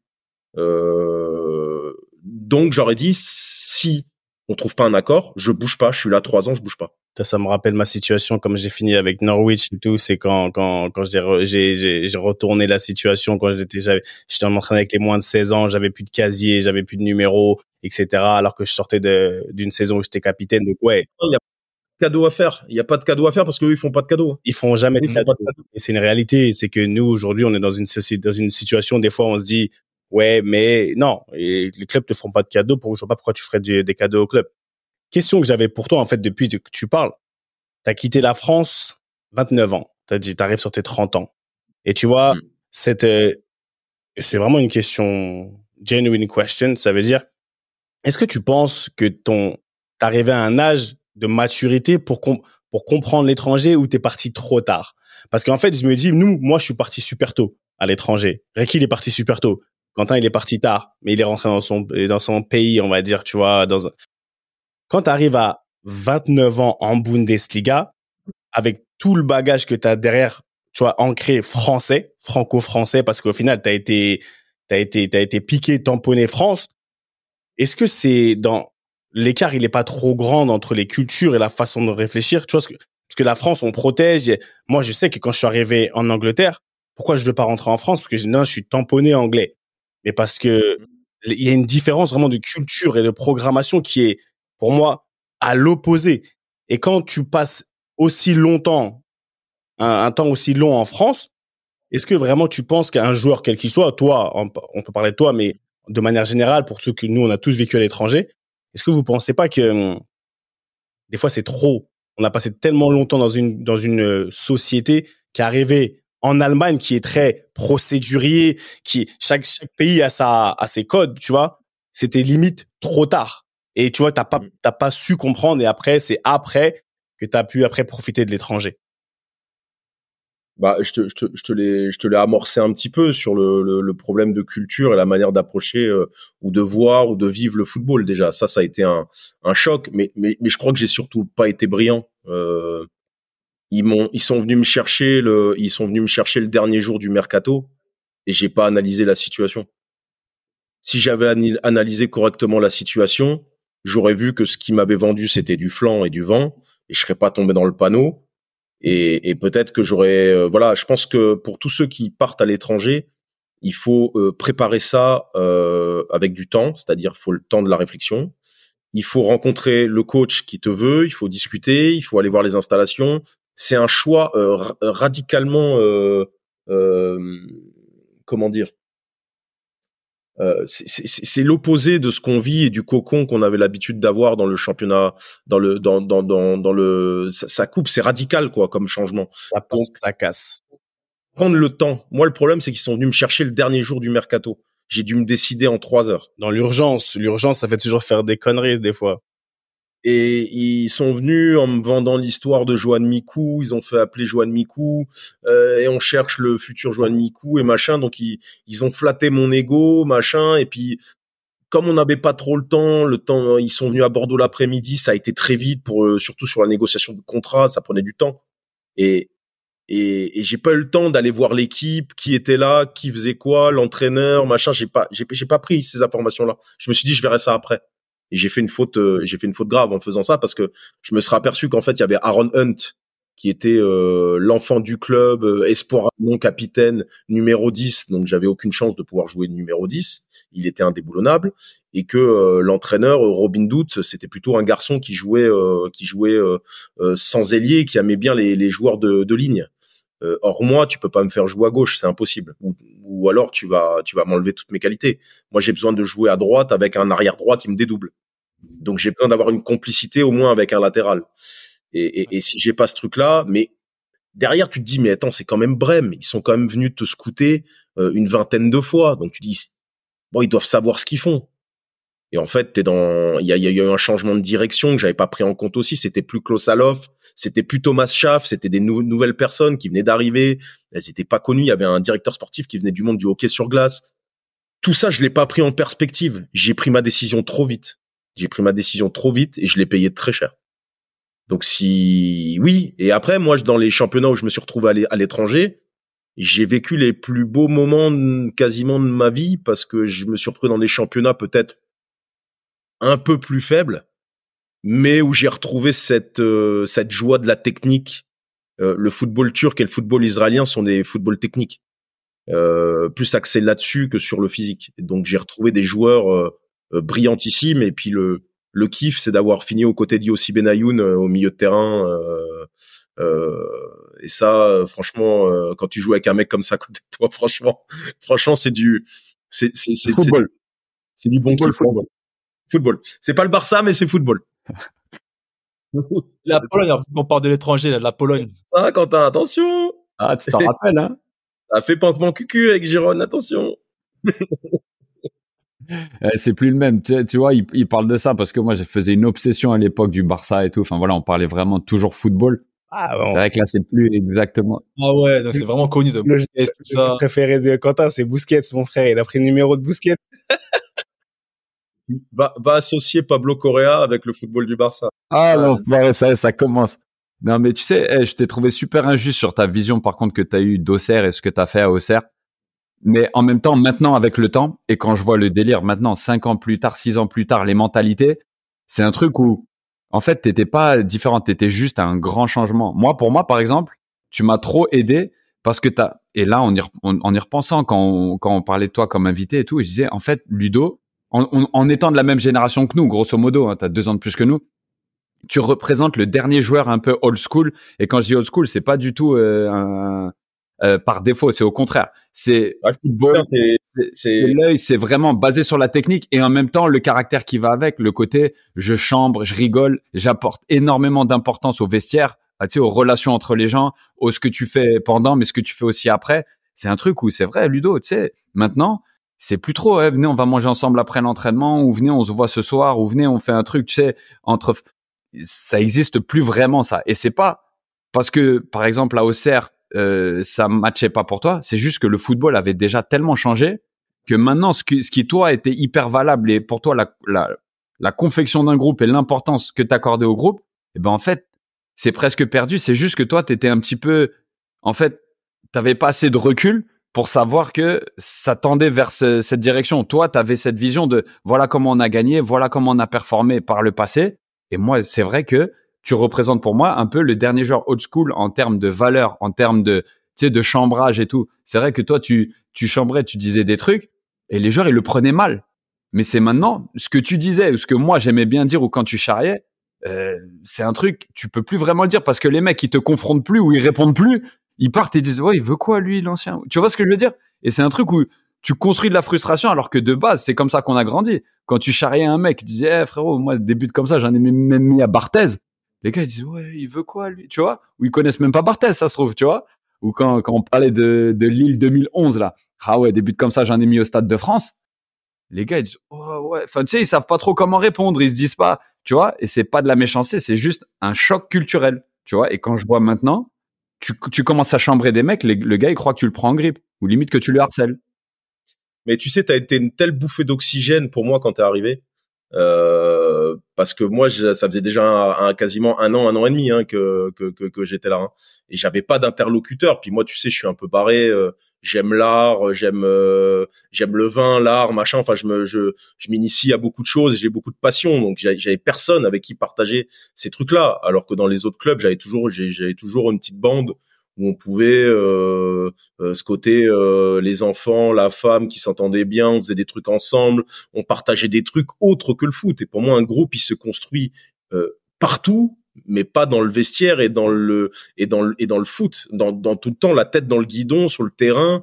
euh, pour moi euh, les, les, les stages de cohésion d'avant saison ça devrait pas être que du foot quoi. Et, et même au contraire ça devrait être plein de trucs euh, diversifiés pour créer de la relation entre les hommes et entre les trucs. Et ça ça se fait de moins en moins parce que les mecs veulent du terrain du terrain du terrain. Mais du terrain les mecs sont tout le temps en concurrence. Les mecs sont en concurrence les mecs donc t'as jamais le temps de savoir qui est ton voisin en fait. Tu sais pas s'il a des gosses, s'il va mal, s'il divorce, si si, si là, et, et, et c'est plus facile de comprendre et de jouer avec quelqu'un que tu connais, que tu comprends. Euh, en tout cas, moi, les expériences qui ont réussi et qui ont qui sur lesquelles j'ai pu gagner des choses, ça a été ça, ça a été euh, ça a été du, du, du de l'entente totale sur le côté humain et c'est là qu'on a basculé dans d'autres dans une autre dimension. Mais euh, ouais, ça a toujours été une importance capitale pour moi de d'être connecté, euh, d'être connecté aux gens, de de, de de de faire un peu le couillon, de de, de faire des choses en dehors. Mais c'est vrai qu'à Auxerre, là, je suis arrivé vraiment à la, à la, fracture générationnelle où euh, bon bah jouer à Call of Duty en réseau, euh, bon bah c'était plus trop mon truc non plus. Alors peut-être que j'aurais dû faire aussi le, le, le, pas parce que mais tu vois il y avait plus le, à l'époque on jouait au tarot on, on faisait les poker sur le, le, le truc tu vois on il y avait quelque chose qui nous liait on jouait au, au perudo là le, truc euh, les, les dés là enfin on a toujours eu des moments des, des trucs. Aujourd'hui c'est les casques les trucs chacun ça et, et moi j'ai eu beaucoup de mal à vivre ça au CERF. Ça a été euh, ça a été ça a été très très dur. Et puis euh, euh en termes de jeu moi j'avais une vision assez assez euh, assez prédé assez prédéfinie de ce qu'allait être ma fin de carrière. Et elle a été à l'opposé de tout ça, c'est-à-dire que euh, on avait une équipe pour jouer l'attaque, on jouait dans nos 18 mètres, euh, il fallait courir 12 bandes par match, jouer lié droit. Ouais, flemme, flemme, j'en avais marre, je voulais pas, je voulais finir 6-8, envoyer des transversales pied gauche de 50 mètres, me la régaler un petit peu, je voulais finir comme ça en fait. Et c'est vrai qu'avec Francis, euh, avec Francis et, et, le Pep Guardiola de, de, de, de l'Uruguay, c'était, ça a été compliqué de le faire. compliqué de le faire. Oui, non mais lui, c'est. El loco, el loco. Ah non. Euh, j'ai vu qu'ils l'ont pris à Nancy. J'ai dit putain quand même. Là. Ah, des fois, il y a des. Des gens, ils sont. liés à un écosystème. Hein. Il y a des gens, ils sont suicidaires hein, quand même. Allez, punchline, eh, je te jure, des trucs, mais j'aurais rigolé avec toi, Ludo. Attendez, les gars, attendez, parce que là, on arrive ah à une heure euh, à une heure d'émission, une heure de podcast. On n'a même pas parlé de l'époque Illoise. C'est incroyable. Non, mais bien Vas-y, on peut. Mais l'époque, moi, l'époque Illoise, c'est l'époque où on te connaît vraiment le mieux parce que tu étais vraiment exposé, mais t'as as marqué une génération, en fait, euh, avec cette, cette équipe. Ouais, il a un coach exceptionnel. Donc là, Le Grégory Coupé qui avait anticipé le centre, pense qu'elle est dehors et effectivement un poteau rentrant. C'est bon, l'erreur de Greg euh, du jugement, elle, est là, mais ça bascule toujours, mais ça bascule toujours dans le bon sens quand une équipe joue au football, tente des choses et, et qui est euphorique. On parle de quel but là? Je me demande. Je me demande. Mais Xavier Gravelaine, je reconnais la voix, donc c'était. Ah. Mais, mais, mais, mais ce but, il a une histoire assez, assez dingue. Hein. Euh, euh je, je, pense que Quentin, il la connaît, mais j'étais à deux doigts de me barrer euh, de, de, de, de, la, de, de la causerie. En fait, je suis parti de la causerie, j'avais commandé un taxi pour me barrer du, du camp. On était à Anguin-les-Bains. Euh, en fait, euh, j'étais persuadé que j'allais jouer ce match-là. Euh, on avait fait toute la. En fait, il y avait deux groupes. Il y avait les, t'avais les titulaires euh, indéboulonnables, euh, Gervinho, euh, Hazard, euh, Moussasso, et puis derrière, t'avais euh, Pierre-Alain Fro, Tullio de Mello et moi. Et, les trois, on avait fait tout le chemin de Coupe de France. On savait évidemment que sur la finale, il allait mettre les, l'équipe type. Mais il y avait Flo Balmont qui était suspendu ou malade ou je sais plus, il pouvait pas jouer cette finale. Et donc milieu à trois, pour moi, il y a que moi qui peut jouer euh, euh, dans ce rôle-là. Il y a que moi. Et Rudy, il avait toujours, il me connaissait, il avait toujours l'habitude de venir quand je jouais pas, il venait me parler. Après la collation, il venait toujours me parler, toujours dire un mot. Bon, Ludo, tu commences pas aujourd'hui, mais machin. Enfin, toujours le respect de, de, de, venir me dire un mot. Il savait que c'était important pour moi. Et, et, et ce jour-là, il vient pas. Donc je, je, suis sûr de jouer. J'appelle tout le monde, tout le monde est, est, au stade, les places, les trucs et machin. Et quand il met la et quand il met la feuille et que je vois pas mon blaze. Et là, la moutarde, elle m'est montée, mais. Il met qui en relayeur, du coup? Il met Idrissa Gueye. Mais ah, Idrissa. Un jeune gay à l'époque avec Cabaye. Il avait même pas fait deux matchs avec nous. Et, il le met finale de Coupe de France comme ça, d'entrée. Et là, c'était trop pour, et là, c'était trop pour moi. Je me suis levé, je me suis barré. Je me suis barré de la causerie.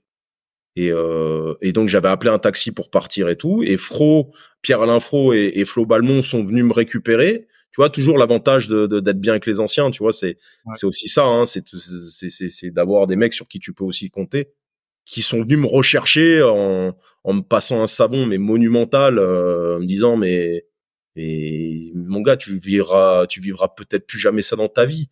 Et t'as pas le droit de nous abandonner comme ça c'est ce que tu fais c'est un scandale.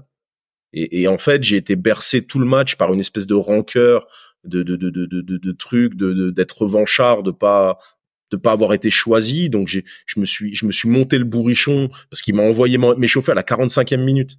Donc j'ai fait euh, quasiment 35 minutes sur le côté à m'échauffer. Bah, bah, bah. Si tu regardes le match, à un moment donné, tu regardes les lignes de touche et tu vois un espèce de malade qui fait des sprints. Mon gars, je faisais des sprints. Eh, j'étais prêt. J'étais prêt. Au moment où j'allais rentrer, j'ai dit, toi, tu vas voir. Tu vas, tu vas voir.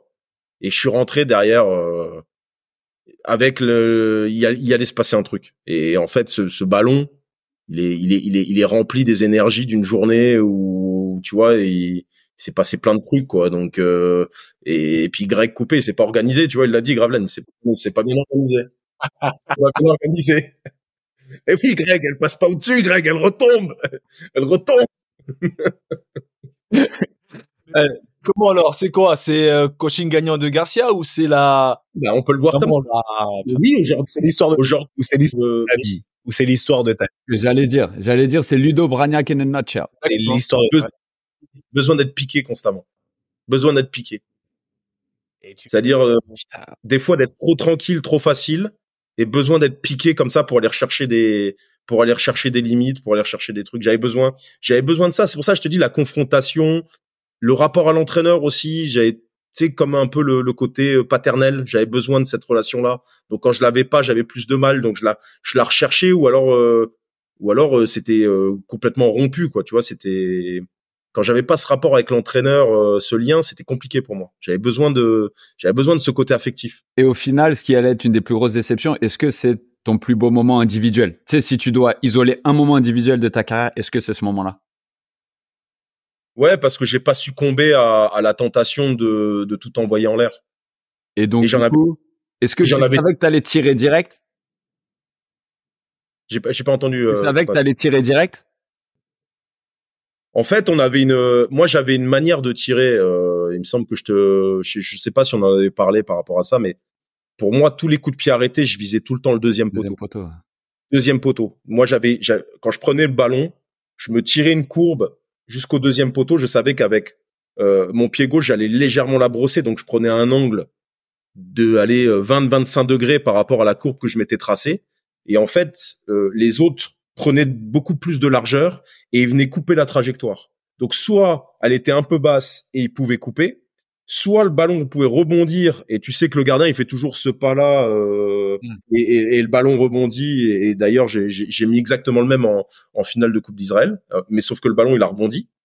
Et, euh, et là en fait euh, elle est un peu forte, je la mets un peu forte, mais euh, c'était l'objectif c'était de viser ce truc là quoi. Donc euh, j'ai mis exactement le même en c'est pour ça si les gens demandent non c'était une manière de tirer j'ai pas c'est pas un coup de chance. Ouais, caractère, caractère, coup d'œil, pied gauche. Le- Là, il y avait un vie de Ludo. il y avait un peu de ça, mais j'en ai mis plusieurs comme ça. Tu vois, c'est donc c'était une manière de tirer pour moi. C'était une manière de, de, de, de trouver un repère. Et en fait, mon repère c'était point de pénalty deuxième poteau. Je traçais une courbe et après j'essayais de gagner parce que je savais que j'allais la brosser très forte. J'essayais de gagner un angle de 15-20 degrés. Et puis après, euh, veut dire combien de fois elle est passée au premier, Tullio il l'a mise, euh, Adil il l'a mise. Enfin voilà. Après il y avait, c'est difficile hein, sur une distance de 40, 50, euh, allez, euh, parce que j'étais un peu excentré, mais sur 30-35 mètres, de trouver la bonne précision, la bonne force, la bonne puissance. C'est pas simple d'avoir une régularité là-dedans. Donc oui, là, elle est partie un peu, elle est partie un peu forte, mais elle est, elle est, elle est, elle est gonflée par euh, l'énergie de la journée, l'énervement, la colère, le, euh, le, le, le côté revanchard. Euh, C'est pour ça qu'elle part, elle part si fort, quoi. Et Bon, il y a, tu peux y a un dire, talent aussi, hein. Il y a un peu de talent, bien sûr. Il y a beaucoup de talent. Il y a beaucoup de talent, beaucoup de talent. Mais faut pas lui dire. Faut pas Un lui dire. eh, T'es fact, faut pas lui dire. Mais, eh, lui, Il a dit comme ça, mais il pense comme ça. Ah ouais. Mais aujourd'hui, est-ce que tu, quand tu regardes, ça, on fait rétrospectivement, on, je pense que tu en as déjà beaucoup parlé, mais nous, on, on aime bien aussi rentrer dans tout ça. Est-ce que avais, tu penses avoir eu, toujours eu besoin d'être limite à la, enfin, d'être à la limite? Parce que là, tu dis, t'es pas parti, mais on c'est là où tu vois, on a, t'as besoin, on a toujours besoin des autres. Parce que si les autres, ils sont pas là, les anciens sont pas là, peut-être que tu pars parce que t'es dans tes émotions et quand on est dans nos émotions, tu as eu le temps de revenir sur toi-même, à toi-même. Est-ce que vraiment Ludo performant, c'est Ludo comme tu as dit, tu vas t'es- tu vas chercher, tu faut piquer mais toi-même, tu as eu l'impression d'être toujours des limites euh, avec tes borderline à chaque fois. C'est limite, Mais c'est, tu vois, t'as- mais c'est Lu- c'est Ludo bien dans ses pompes en fait. Partout où j'ai performé, c'est parce que j'étais avec un groupe dans lequel je me sentais en sécurité, dans lequel je me sentais aimé, dans lequel je me sentais important. Voilà, j'ai toujours eu le besoin de me sentir important. Là où je me suis pas, où j'ai pas pu prendre cette place-là, ça a été plus difficile pour moi. Parce que j'avais pas le, le caractère pour être quelqu'un de lambda.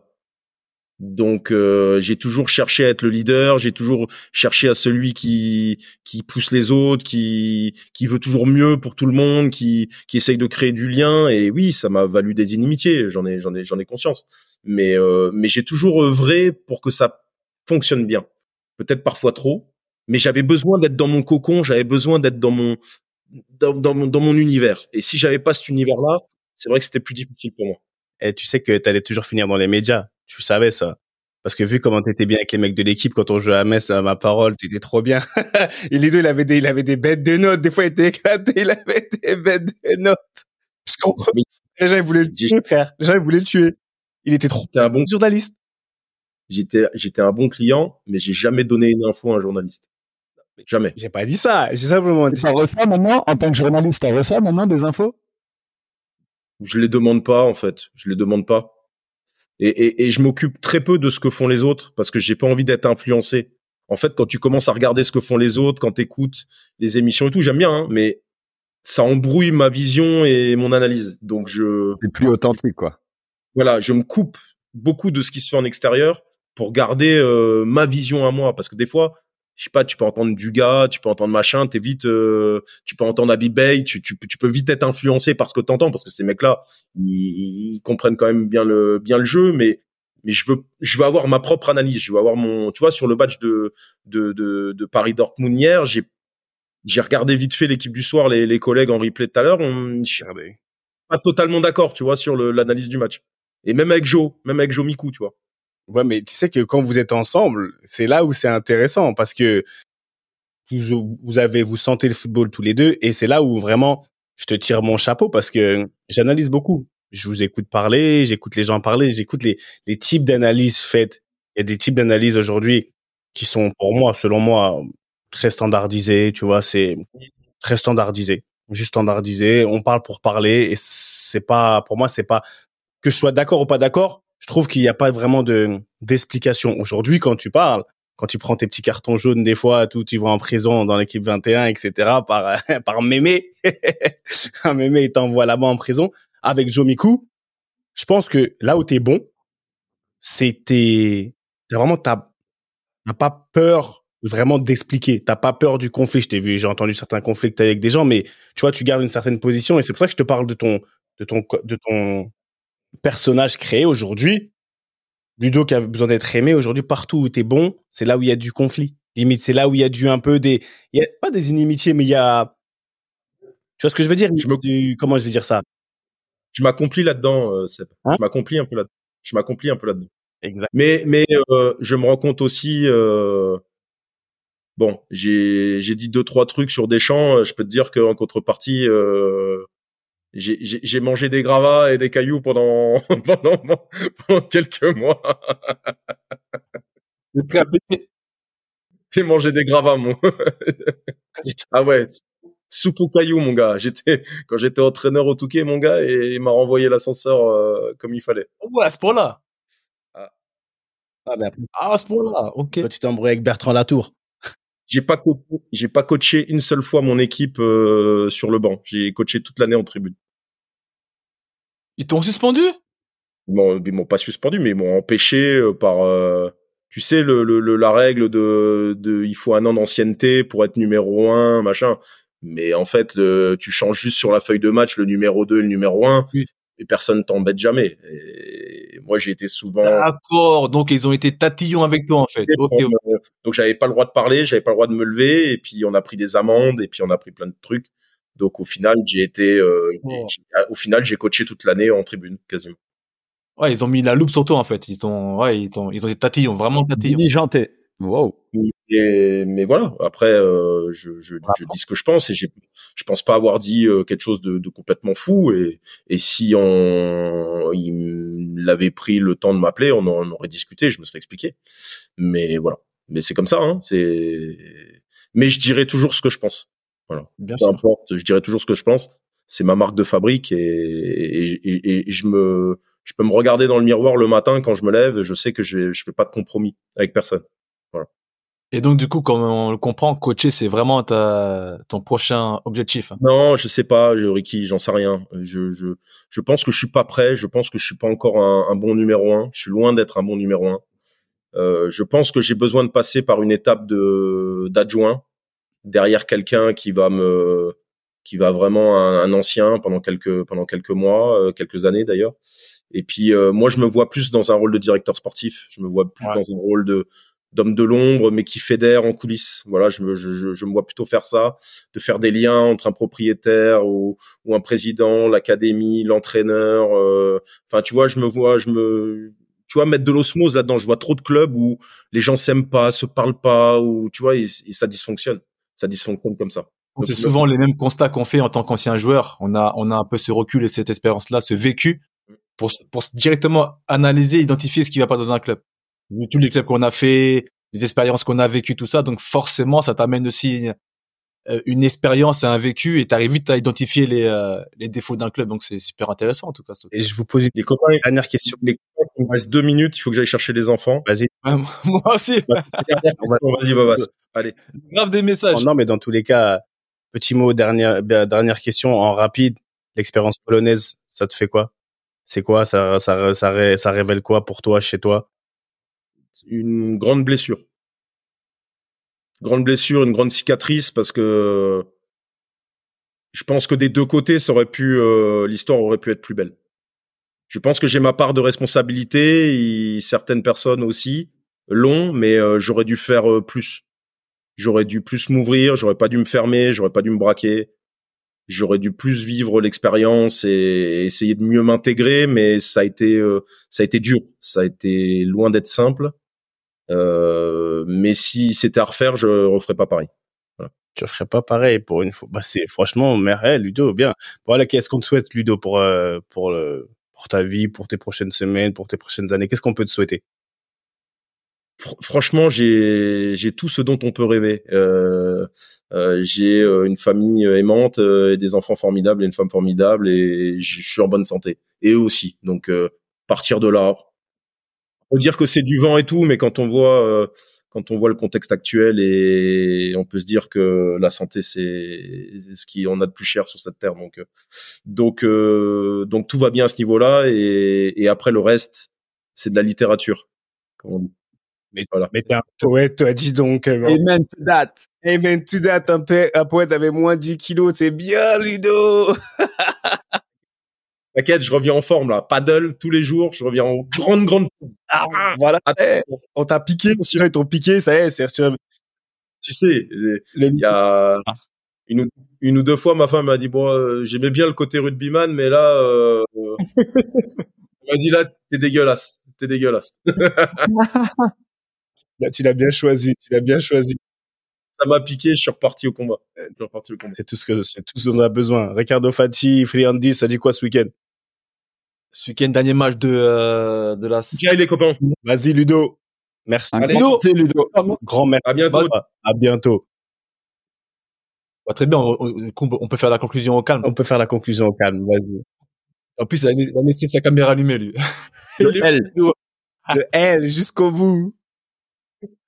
Non, non, conclusion euh, pour terminer, euh, moi dernier match de l'année avec Versailles.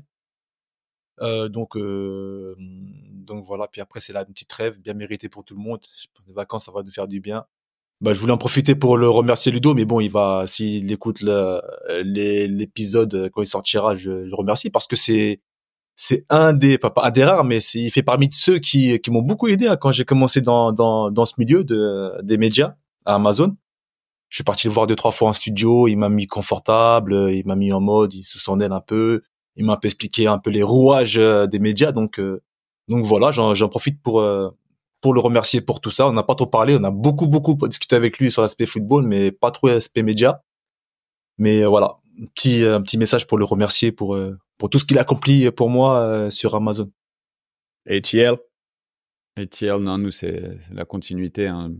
off season, tu vois, donc voilà, on se, on, on, se concentre sur euh, bien commencer, bien finir l'année en famille, bien la commencer, se préparer pour l'année prochaine. Hein. On, la, continue, on s'entraîne. Mais ouais, franchement, ça fait plaisir de voir Ludo parce qu'en en le voyant, tu vois, ça me rappelle. Tu sais, tu te rappelles le genre de coéquipier que c'était, ça a amené un sourire. Lui, c'est une période qui, qui, qu'il a pas kiffé. Mais franchement, tiens un peu à ta manière, Ricky. Euh, moi, c'est pas qu'il m'a aidé, c'est qu'en fait, il m'a, il m'a permis de comprendre comment le football euh, enfin vers quoi un vestiaire allait tendre, mais me rappeler certaines valeurs, tu sais, hein, les, les, les, plus anciens, le, le, côté je rigole, le côté. Et c'est vrai que bah, lui, ça a été détrimental pour lui, mais moi, ça m'a énormément aidé. Et je pense que, tu vois, ça a été un espèce de pont entre les deux générations. Lui, c'est le mec qui a pas réussi à s'adapter ou qui avait plus envie par le foot de s'adapter.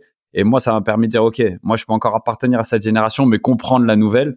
Et ce qui fait que peut-être maintenant, bah, j'ai 5-6 ans encore euh, depuis, tu vois, parce que j'ai pu m'adapter. Mais c'est ouais, Ludo, il donne, tu vois, il donne, t'aimes ou t'aimes pas. Il s'excuse quand il quand il merde, mais il donne. Et c'est un c'est un côté où voilà, euh, t'aimes t'aimes pas, mais les mecs les mecs entiers, c'est les mecs entiers que t'aimes avoir dans ton entourage en fait. Exactement. Exact exactement. C'est et c'est ça qu'il faut retenir de Ludo pour ceux qui tous ceux qui nous écoutent. Je vous demande pas d'être un de copier parce qu'il faut être authentique, il faut être soi-même. Mais à un moment donné, on peut s'inspirer. On peut s'inspirer et avec quelqu'un comme Ludo, ça joue à la bonne humeur. Et ce que je retiens, c'est ça, c'est cette introspection, c'est dire que voilà, je sais m'excuser quand j'ai mal fait, mais tout ce que je le fais, tout ce que je fais, je le fais à fond. Tu vois, je le fais à fond.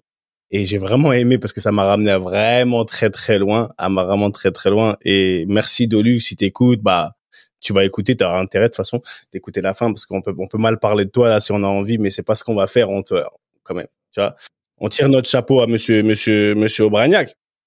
Donc après, du côté de London, qu'est-ce qui se passe ce week-end? Ce week-end, ce week-end, non. Ce week-end, euh, il y a du foot, comme d'habitude, BBC, on travaille, comme je vous ai dit en, en début de d'enregistrement, voilà, on a des petits, on a des gros projets. J'aime pas les mots, le mot petit. On a des projets. J'aime pas quand on minimise tout. Toujours, c'est toujours petit. Faut voir grand dans la vie parce qu'on mérite. Et, puis voilà. Donc les frères aidants, mais encore une fois, Q, euh, félicitations pour ton nouveau contrat. D'accord. Félicitations pour ton nouveau contrat parce que voilà quoi, la longévité, ça c'est ça c'est ça souligne, ça se fait c'est pas c'est pas donné à tout le monde il y en a tous. Si on pouvait je sais pas en étant honnête si je pouvais jouer encore aujourd'hui ce que je le voudrais je pense que je serais plus je serais plus apte mentalement. J'arrivais vers la fin. J'arrivais vraiment psychologiquement ouais tu vois comme Ludo il a dit tu avais une, une envie de fin de carrière une, différente. Mais aujourd'hui je franchement big respect à tous ceux qui jouent et qui jouent encore avec le sourire comme tu as le sourire qui jouent encore avec la, la mentalité que tu mets dans tout ça parce que voilà, ça fait longtemps quand même, tu vois. Et t'en des, des comme on dit, c'est monté, monté, t'es descendu, t'es passé à gauche, c'est pas ça. Donc, était encore là, tu signes un nouveau contrat et, et ça montre quoi que le travail, parce que toi, tu, la bonne, le travail, le résultat, il est acquis de la bonne manière, c'est toujours mieux. D'accord? Avec la mentalité que t'as. Et c'est un, comme Ludo, ça peut être un exemple. T'es un exemple pour tous nos petits qui jouent au foot ou nos actuels joueurs de foot. Que ce soit un joueur de foot ou n'importe quel corps de métier voilà, soyez authentique, soyez vous-même. Et voilà, ayez une certaine introspection. Et ça, c'est le genre de, de paroles que Monsieur Ravieux nous aurait dit, tu vois, quand on avait faire des pompes, des fois, tu mettais des baskets par cas. Monsieur, Monsieur Fati, avant d'aller, avant d'aller tourner, Monsieur Westberg, je vais vous expliquer deux, trois trucs, d'accord? Vous savez que dans la vie, il faut être humble, il faut faire ceci. C'est le genre de paroles qu'il nous aurait donné, dédicace à Louis. Et on est ensemble, basket par cas. Allez hop, vous tournez à la semaine prochaine. Beaucoup d'amour. et. One love. Ciao. Comme toutes les bonnes choses ont une fin, la réunion de famille ballon main corps de cette semaine est terminée. Mais t'inquiète pas, on va pas loin, on revient très vite. J'espère que tu as kiffé passer un peu de temps en notre compagnie et que tu en as appris un peu plus sur ce grand mystère que peut représenter le quotidien, le mental du sportif de haut niveau. D'ailleurs, si tu vraiment apprécié, n'hésite surtout pas à nous donner de la force sur les réseaux sociaux pour la génération 86. On dit souvent que tout ce qui se passe en famille doit rester secret. Bah là, tu sais quoi? On brise les codes. On t'autorise à en parler, à partager ces réunions familiales avec le plus de monde possible. Fais tourner et partage nos valeurs avec passion. Et au fait, si tu veux retrouver tous nos autres épisodes, c'est super simple, comme un contrôle passe. Ils sont sur toutes les plateformes traditionnelles d'écoute. Merci encore pour ton soutien. Et comme disait un illustre monsieur qui nous est cher à tous, et au coco, ballon, main, corps. Allez, à la semaine prochaine la famille.